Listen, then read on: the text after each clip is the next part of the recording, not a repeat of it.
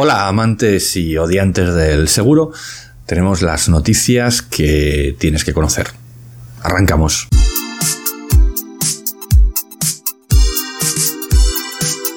La primera, antes de arrancar con, las noticias, eh, quiero hacer una, aclaración. Em, puede ser que estés viendo el vídeo o escuchando el podcast. Y el podcast, en, esta semana, estamos cambiando de, hosting. Estamos cambiando donde están alojados los programas. Vamos, no, estoy mudando a Anchor y puede ser pues que el seguimiento de todos los episodios, de todos los programas, pues hay algún, alguna dificultad o, que hay que hacer una, búsqueda otra vez o, algo así si, alguna cosa falla que no debería. Entonces, bueno, pues lo primero, este disclaimer de pedir perdón si hay algún problema en el seguimiento del podcast. El vídeo no hay ninguna, ningún cambio porque seguimos, eh, eh, sigo emitiéndolo en YouTube. Pero por si acaso, pues recuerda que a lo mejor eh, hay alguna algún pequeño problemilla eh, en estos días en este, en este cambio. La primera de, las noticias es de expansión y, dice UNESPA, Inverco y AEB eh, piden que se multen solo las quejas a favor del cliente. ¿Qué es esto? Bueno, ahora se, va a crear el, eh, defensor, una, figura, autoridad eh, en defensa del cliente financiero, donde los clientes podrán hacer reclamaciones y en principio, pues eh, como va a salir este, este tema, como propone el gobierno que salga, es que las compañías de seguros, que es lo que, lo que nos atañe a nosotros, tendrán que pagar el, coste de, las consultas que, o de las quejas que efectivamente estén poniendo eh, los clientes. A razón de 250 euros por, por queja. Entonces, bueno, pues eh, UNESPA y, el resto de, asociaciones están pidiendo que, bueno, que solo sea eh, cuando el cliente tiene razón esos 250 euros solo cuando el cliente tenga razón. Parece en principio sensato y coherente, ¿no? Que, oye, si reclaman porque sí, sin justificación, pues que, no se vean perjudicadas eh, las compañías o, los bancos. Pero pensándolo bien, o sea, si la compañía se niega eh, a pagar lo que tiene que, que pagar le va a costar solo 250. Ostras, barato, ¿no? Si resulta que hay un montón de personas que están interviniendo de la entidad que sea, recibiendo la, y, leyendo la reclamación de un cliente. Y después de esa cantidad de filtros y acaba en esta defensa del cliente financiero, y resulta que se estaba haciendo mal, solo le vamos a cascar 250 euros. Hombre, si lo están haciendo mal, es que no voy a decir que sea de manera premeditada, pero es que algo está funcionando mal, porque toda la gente que está controlando ese proceso y se estaba haciendo y se ha hecho mal y ha pasado por muchas manos y solo le vas a cascar 250, hombre, 250.000 debería ser lo que, lo que pagaran como multa por hacer las cosas mal. Me da igual, un banco, una aseguradora o quien sea. Así es como si es que se mejoraría el sistema y así es como eh, los clientes saldrían beneficiados cuando hay un caso de duda y, como debe ser y que no tuvieran que estar haciendo una reclamación que le va a costar solo 250 euros a la compañía. Ostras. Yo creo que esto conviene dar una, vuelta y oye, que sí que es verdad que cuando el cliente no tenga razón, pues porque tienen que sostener eh, un banco una compañía esta, este importe de esta tramitación, ¿no? Pero si el cliente tiene razón, a lo mejor es injusto que, que la compañía solo le cueste 250 o al banco solo le cueste 250 habría que sancionar de alguna forma, sin hablar de sanciones, pero, pero sí que el coste de, sea mucho más rotundo para que mejorar el sistema, que es como mejoramos el sistema. El artículo de expansión es eh, muy interesante porque cada vez que, que, Pilar González de Frutos habla, pues siempre dice cosas y siempre dice cosas muy interesantes. Hay una de ellas habla, eh, uno de los resaltados es lo último que piensan las aseguradoras es subir el precio, sobre todo a los buenos clientes. Bueno, será la, primera vez, ¿no? Es verdad que la guerra habla de la guerra de precios en, automóvil, que los datos, los resultados están siendo buenos, los ratios combinados pues se, se sostienen, se mantienen, pero eh, las reparaciones van a costar más. O sea, no es que no. Eh, estamos escuchando hoy, eh, en esta semana, han salido datos de, IPC y bueno, no han sido tan malos, pero probablemente sea, sea algo puntual y, no, sé, no hayamos llegado a la solución. Los costes siguen subiendo y lógicamente las compañías tienen costes y bueno es complicado entender que, no suba un seguro cuando están subiendo los costes de reparaciones.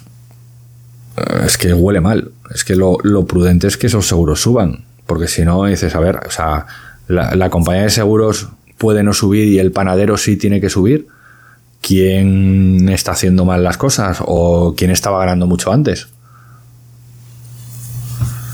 No sé, no, no parece. No, no parece que tenga mucho sentido que en, una coyuntura que tenemos con una subida de precios en todos los sectores, de todos los niveles, porque la energía, el petróleo, etcétera, etcétera, afecta a todo el mundo al final, y que las compañías no tengan problema en mantener los precios. Yo, a mí que me lo expliquen, porque ganaban mucho antes, que no es cierto, que no han ganado nunca mucho, ganan una cantidad más que justa para, para las inversiones que mantienen, entonces, bueno, no sé, yo mm, veremos, pero em, no, no, creo, de hecho, a ver, la, subida de los eh, precios en los seguros de hogar, pues lo tenemos, lo estamos viendo. Es muy complicado mm, hoy comprar una póliza de seguro de hogar más barata que el año pasado o hace dos años. Es muy complicado. Y lógicamente eso tiene que ver, pues, con no solo también con la siniestralidad que, ha habido en estos años, pero también con el coste de las reparaciones y el coste medio, etcétera, etcétera. Entonces, bueno, interesante, ¿eh? como siempre, la, visión que, y lo que dice UNESPA, porque si, si ellos dicen que, no van a subir, pues, pues será que no van a subir. Vamos a ver si pueden mantenerlo todo el año. Y, la tendencia de, esta guerra de precios en, en automóvil, sobre todo, hogar, salud, se mantiene o, cambian de, línea, ¿no?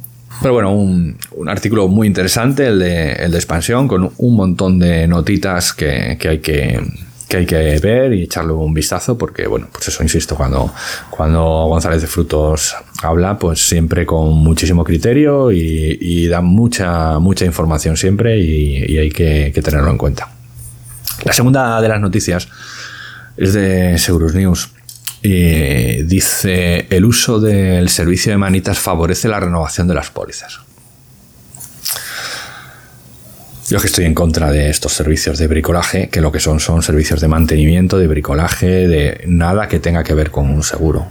Que, la, que los clientes lo valoran y que favorece la renovación y que es, como dice la, la cara amable del seguro, pues sí, pues vale pero no es un seguro.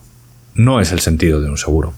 Al final estamos encareciendo las pólizas por, este tipo de, costes añadidos que, mantienen de alguna forma las empresas de asistencia, pero que tiene un coste y, que no es un seguro, y que es un servicio. Y yo estoy radicalmente en contra de que esto se incluya dentro de una póliza de, de una póliza de seguro. Es una opinión personal pero eh, un seguro cubre riesgos inciertos y no mantenimientos o, eh, la sustitución de, un aplique de una lámpara, pues perdóneme, es que eso no tiene nada que ver con un seguro. Es que yo he comprado la lámpara y la quiero cambiar y aquí no hay incertidumbre en que ocurra o no ocurra. No es un seguro. No hay ninguna duda de que no es un seguro.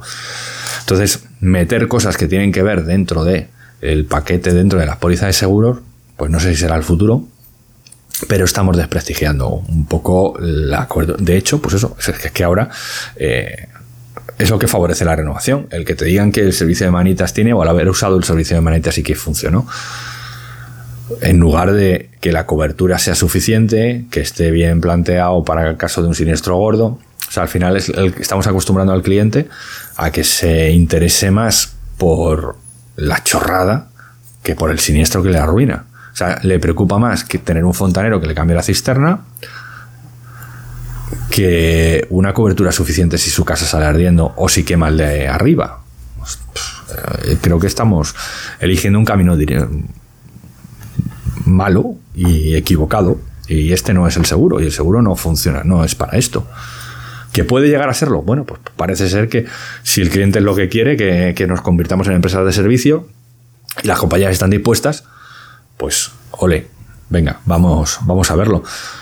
Pero habría que hacer una diferencia grande sobre lo que es un seguro y lo que son este tipo de servicios añadidos que nada tienen que ver con el seguro y que en ningún caso debería ser la donde tomamos la decisión para contratar una póliza a otra. O sea, si la póliza me, esta la voy a elegir porque cubre el cambio de la cinta de la persiana, el tema de, de las plagas de las cucarachas, pues en fin, es que no, no parece que tenga esto muy, muy, mucho sentido.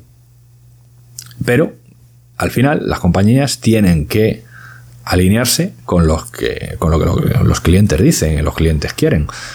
Como no somos capaces de explicarle qué es lo importante, pues al final el cliente es el que manda y nos dirigirá al final hacia otra, otro tipo de cosa, otro tipo de pólizas de hogar que no tienen nada que ver con el sentido último de, de, un, seguro, ¿no? Pero bueno, eh, así que eh, interesante tener ese conocimiento, ¿no? De esos estudios que, que, que lanza Focus. Y bueno, pues echarle, echarle un ojo a, la noticia que, bueno, es de, hace unos días y, hay, que, hay que conocerlo y, oye, valorarlo. Y la última, una noticia de 28 de abril del economista que dice la dueña de DKV pone a la venta DAS, filial de seguros de protección jurídica.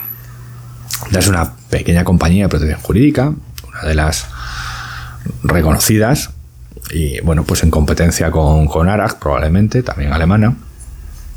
Mucho mayor, ARAG, mucho más importante a, nivel español, eh, que DAS, pero DAS pues también tiene la misma, prácticamente la misma gama de productos y, con mucho éxito. Y pertenece pues al grupo Ergo.